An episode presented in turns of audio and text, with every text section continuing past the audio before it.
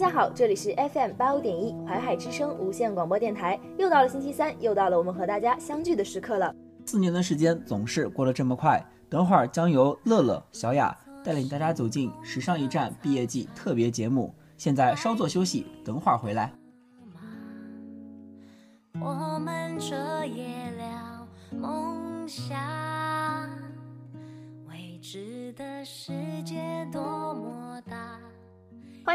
这里是时尚驿站毕业季特别板块光阴通告。大家好，我是小雅。大家好，我是乐乐。那这个已经到了这个已经临近毕业了嘛？确实，然后我跟小雅就是也呃算是认识了整整有四年的时间，然后一切的缘分呢都起源于。呃，当时实习期的时候，我和小雅那个就是相互问了一句，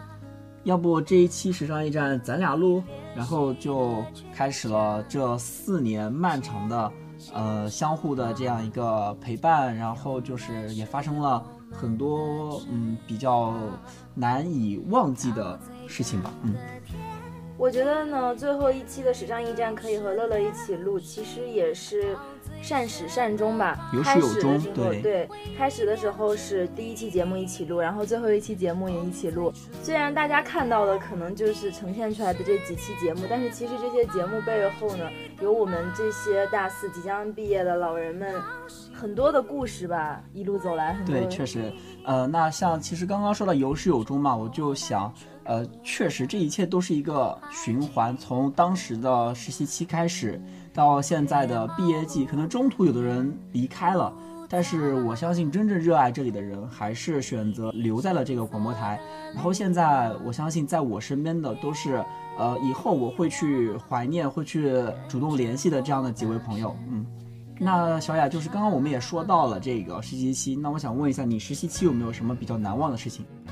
我十一期我觉得最难忘的事情就是和乐乐。还有西瓜，然后我们三个人从通关每次打车过来啊，对对对，就是我从来没有付过打车钱。来的时候呢，就是乐乐付钱；回去的时候呢，就是西瓜付钱。我作为中间的那个女孩子，从来没有付过钱，甚至连我下车之后去面包店买的面包都是乐乐付的钱。对啊，就那个时候就觉得，不包括我现在，我都觉得，就是如果有像去坐车或者怎么怎么样这种，就是几个人一起，并且另一方是女孩子的话，我觉得。就没有必要让女生付钱，就可能我不知道为什么会有这样的想法，但是就一直就是这样，也有可能是呃，就是确实跟小雅就是关系呃比较亲近嘛，然后就就觉得没有必要让她去付，也没多少钱，也没必要让她付。但是如果是像那种就是跟我不太熟的那种人，然后跟我一起坐车的话，我肯定会拉住他，你干嘛？你想占我便宜啊？想得美，赶紧给钱。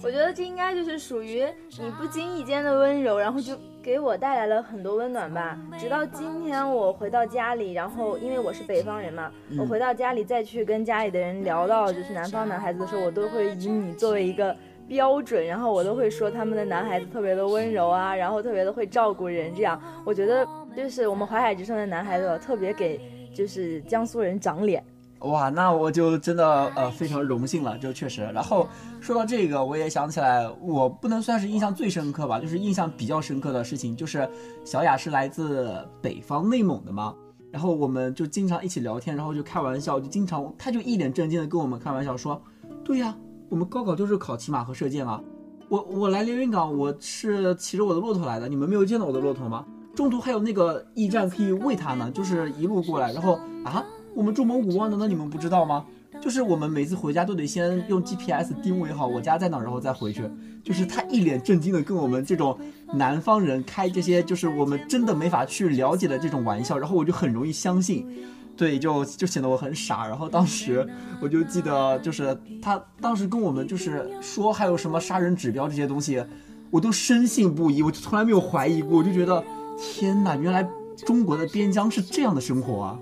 就是世界那么大，你可以去看看。对，确实。其实自从我来到江苏开始，我就特别想带大家，我的好朋友们回我的家乡看一看。就是，嗯，大家以前可能因为太遥远了，没有了解过，所以不管我说多么扯的话，他们都一脸就是深信不疑。我深信不疑，同时也带着一点不可思议。嗯，虽然觉得不可思议，但是还是相信了。对对对，还是相信了。所以我就特别想。带着我的朋友们回去看看，就是虽然有草原有马，但是也有城市，就是想请他们喝一碗奶茶吧。说起奶茶，我们家的奶茶是咸的。对对对对对对对，就是我记得有一年冬天，因为我们那个时候就确实就是对内蒙这个地方充满了好奇，然后小雅就给我们带了她的。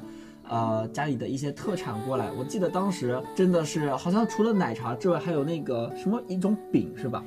是那个奶酪，还有奶皮吧？啊，对对对对对。然后反正我当时一这那些东西，其实我就是坐那个火车嘛，就有的时候就是会，呃，会会推销那种奶酪或者奶皮，然后有时候会尝到，但是咸奶茶我是真的第一次喝。我还在此想告诉大家，火车上卖的都是假的。那个奶片哦，我当时在火车上就从北京来的时候，火车上的那个销售员跟我讲说，这个奶片它可以泡在水里化成奶粉。我吃了二十年的奶片，我真的不知道它还有这个功能。大家千万不要相信，不要在火车上买，可以找我正经代购。对，反正就是确实。确实不得不说，小雅带给我的那些就是奶皮、奶片那些东西，比我以前在任何一个地方吃到的确实都好吃。它就是奶味更足、更浓香。但是印象让我最深刻的还是那个咸奶茶，就是可能现在当那个什么 COCO 啊，一点点这些甜味的奶茶就已经占领了大家的这个主要认识观的时候，有这样的一一种咸奶茶，就是冲击我们的这个就是日常对奶茶的认识。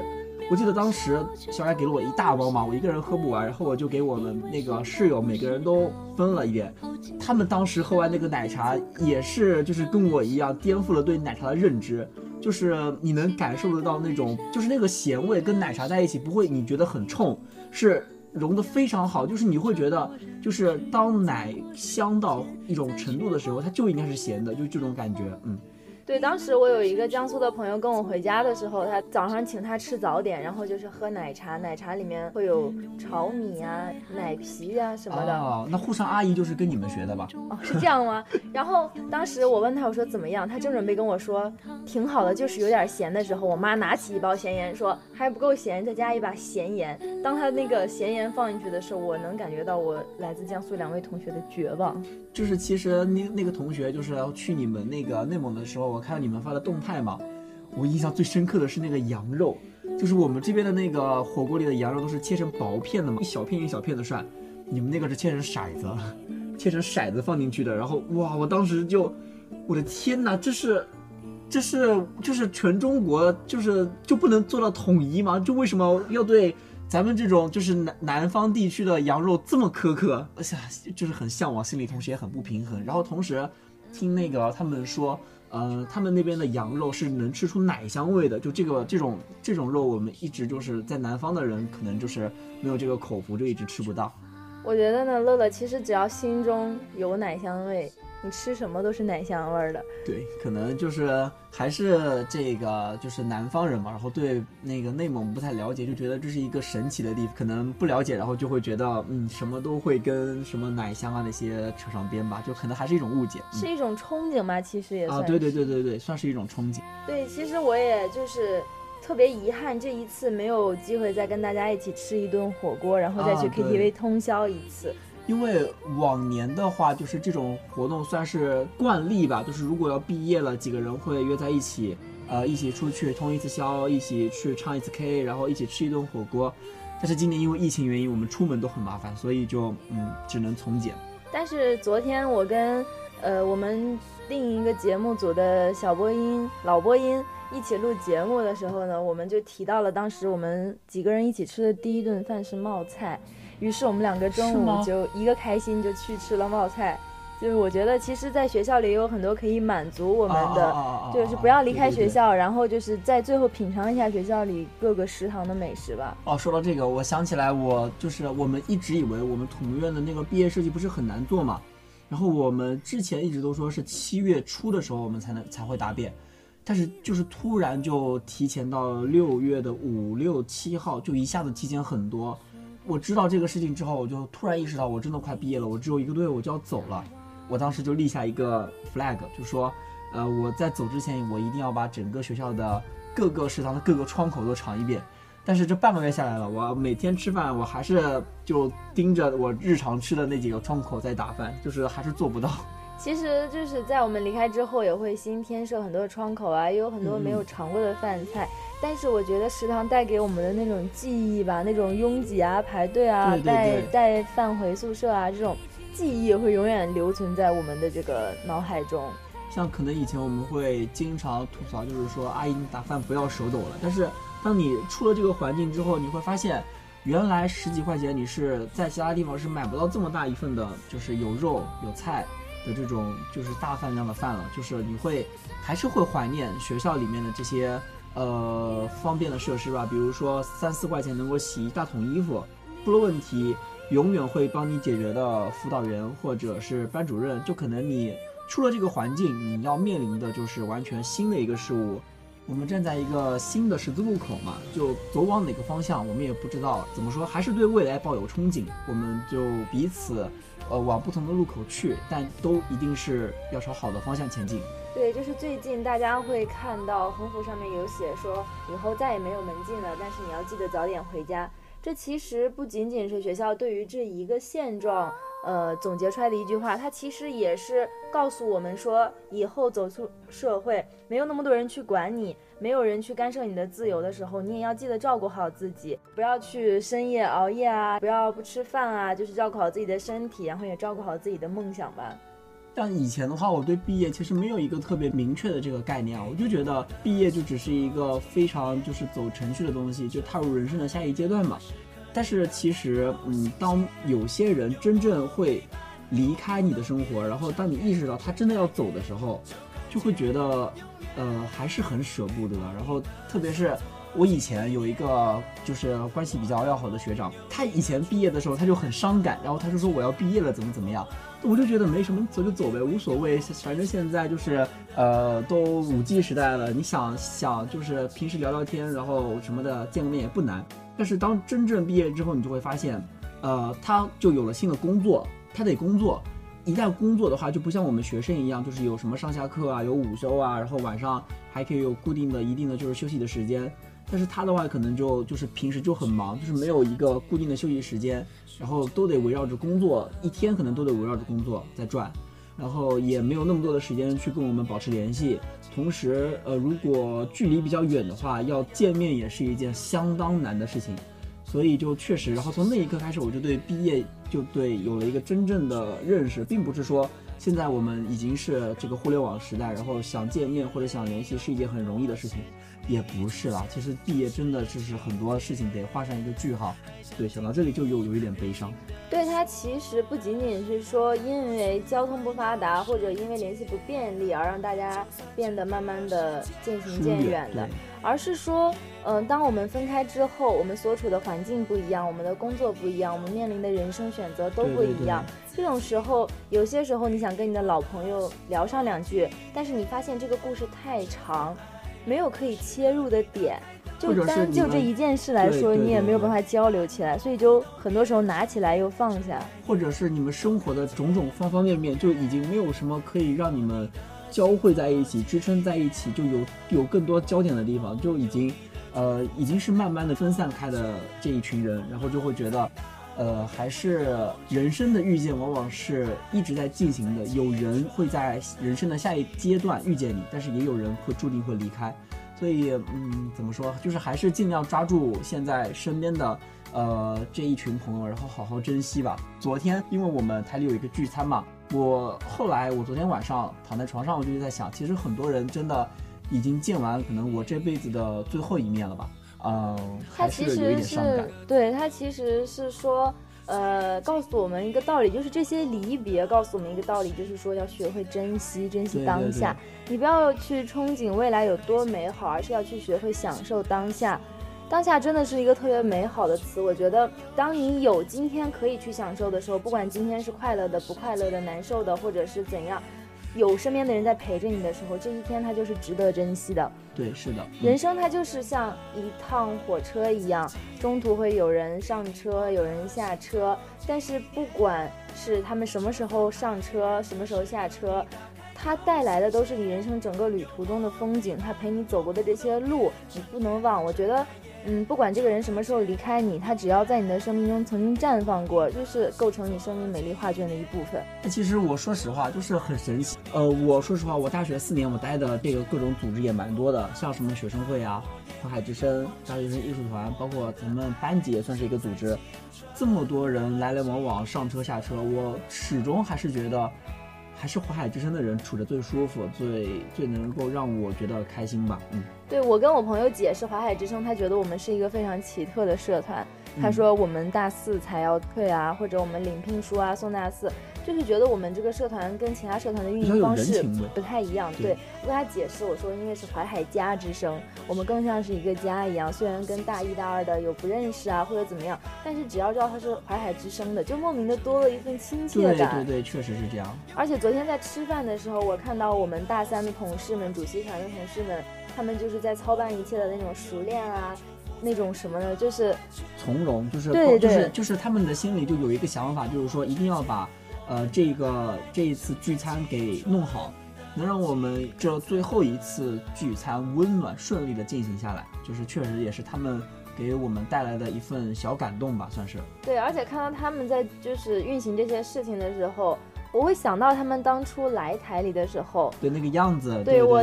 那天翻我们淮海之声我一直以来录的节目的稿子的时候，里面有一页就是我招新的时候。然后里面就有他们这些孩子们，我就觉得当时一直是把他们当孩子们看待的。今天他们可以独立的，就是去完成这些事情，甚至就是挑起了淮海之声的大梁，会让我们觉得我们大四即使毕业了，即使离开了学校，也特别的放心和欣慰，后继有人的感觉吧。对，其实他们怎么说？因为我是去年一年也有待在台里工作嘛，我就真的是见证他们每一个人的成长，就是从包括有一些本来在台里不太活跃的同学。一步一步的慢慢就是挑起台里的就是工作，或者是呃播音部的工作也好，然后慢慢的融入到这个集体里，也有一些本来很懒散，然后工作也不上心的同学，慢慢的就是对自己的能力有了进一步的提升，或者是更加有能力、有责任心，又或者是有一些本来就奇人异事，本来就身怀一身绝技，在华海之声工作了一年之后，被我挖掘的淋漓尽致。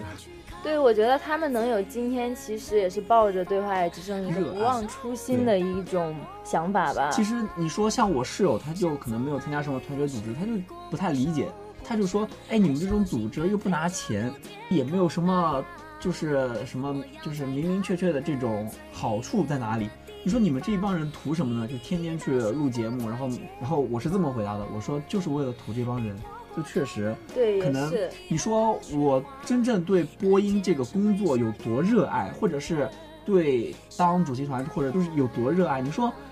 说到底，我还是为了不放心这个组织，不放心这个组织里的人，所以我才会呃一步一步站出来去竞选副部，然后去竞选主席团。就真的是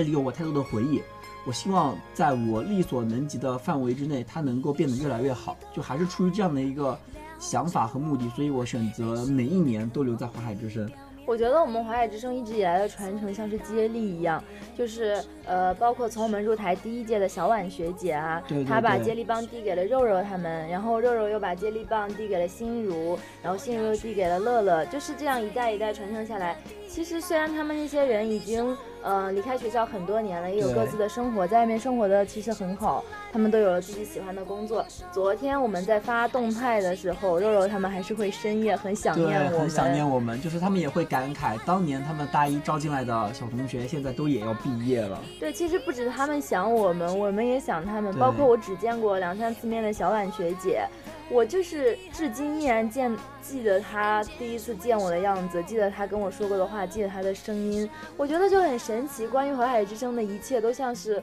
深深的烙印在我脑海里一样。对，可能我我就非常感谢当时就是呃那个在我们军训的时候给我递传单的那个学姐，我记得是我们土木院的一个周毅学姐。我记得当时她说对淮海之声有兴趣吗？我说淮海之声是什么？就是学校广播站。广播站是干嘛的？就是播播音啊什么的。然后我说不需要露脸吧？他说可能主持需要。然后我说啊，那我试一下吧。就拿了这个呃宣传单，然后就一步一步的走到了今天。其实我在想，如果当时我没有接过那个宣传单的话，我的大学生活可能会走上完全不一样的道路，我也会认识完全不一样的人。但是我总是觉得我现在我生命中的这一切，冥冥之中就是最好的安排。对，我记得当时你第一次进台时候那种青涩的样子，然后一直到我看你最后一次站上舞台主持那种。成熟啊，那种稳重，会让你觉得《华海之声》真的带给你特别多。对对对，这四年的成长是其他任何东西替代不了的。那其实我们刚刚这一些话题的始源还是这个，呃，实习期有没有什么难忘的事情吗？刚刚你说了你的，我想说一下我实习期有什么难忘的事情。我那个时候实习期结束了嘛。当时听他们说，就是华海之声实习期会刷很多人，将近一半。嗯，我就觉得我应该留不下来了，就是非常难过。我交完实习期的最后一次作业之后，我拿着我的手机，在这个广播台里面绕了一圈，因为我就很难过，我会觉得可能以后不会再有机会再来到这里了。就是整个台里的氛围都非常的紧张，就是所有人都害怕自己留不下来，然后放眼望去又觉得大家每一个人都很优秀。就又就是觉得自己可能会稍微次一点，哇！那一天我从交完作业从台里出来之后，嗯，心情难以平静吧。最后还是顺利的进了这个台。然后另外一件让我印象深刻的事情就是，我们之前在华海之声录节目的时候，我们都不知道这个节目是会放出来的。直到有一天，我和小雅在主楼楼下走的时候，我们突然听到了这个这边学校这边的这个主楼这边在放音，因为我们在通贯那边是没有放音这个事情的嘛。当时我就跟小雅就特别激动，我就说。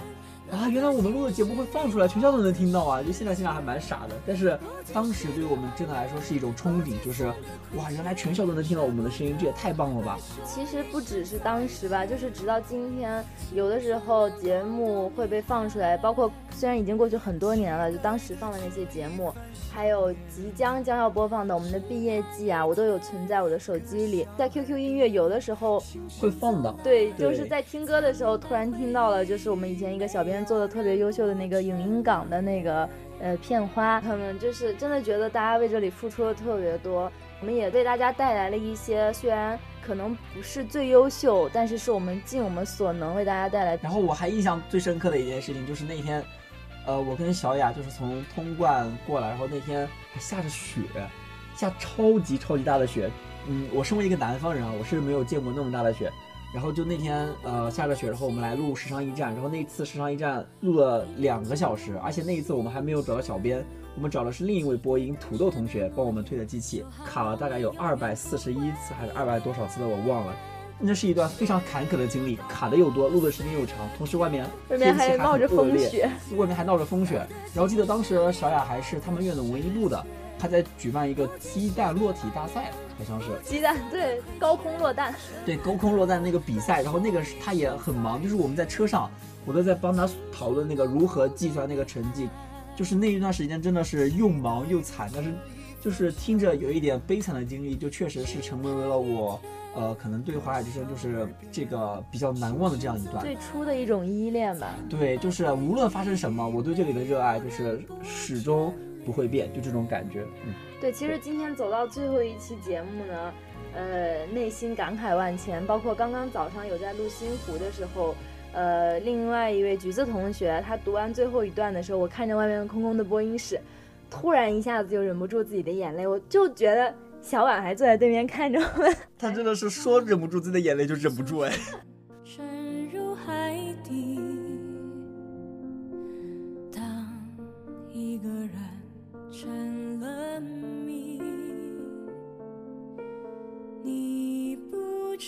咱们也聊了这么多了，已经接近咱们这个节目的尾声了嘛。然后我想问一下小雅，有没有什么要送给我们台里学弟学妹的话？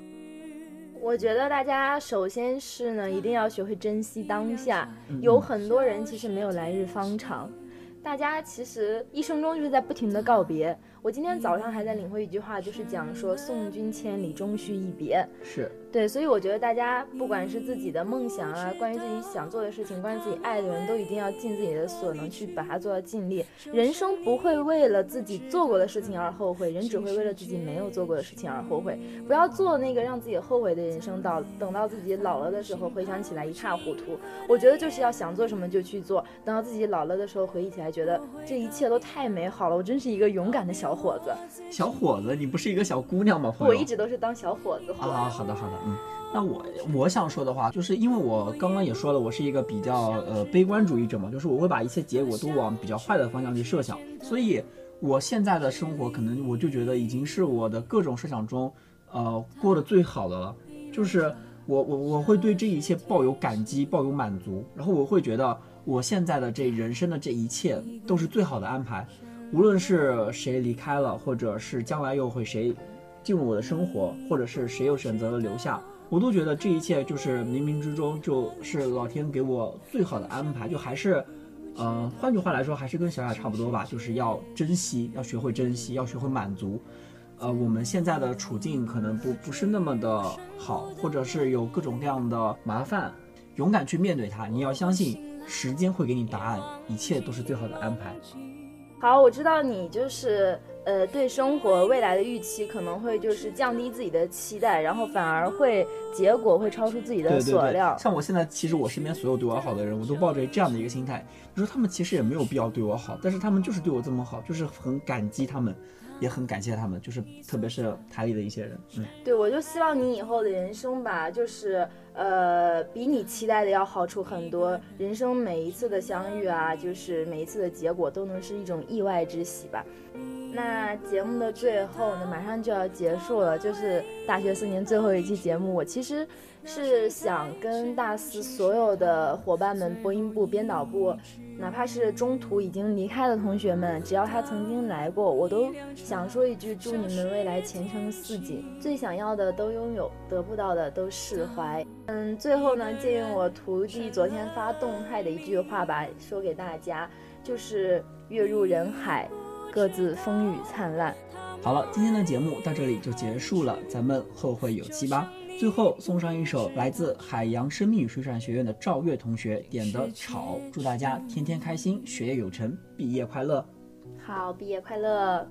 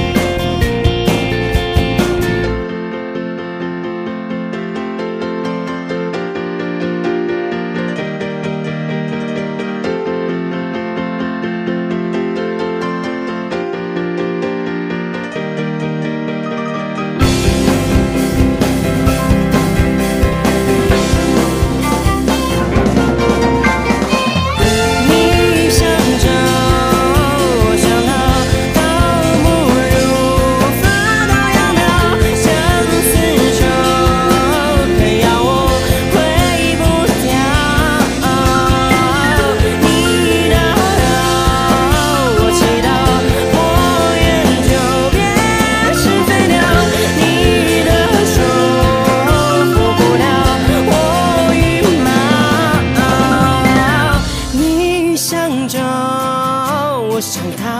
倒不如分道扬镳。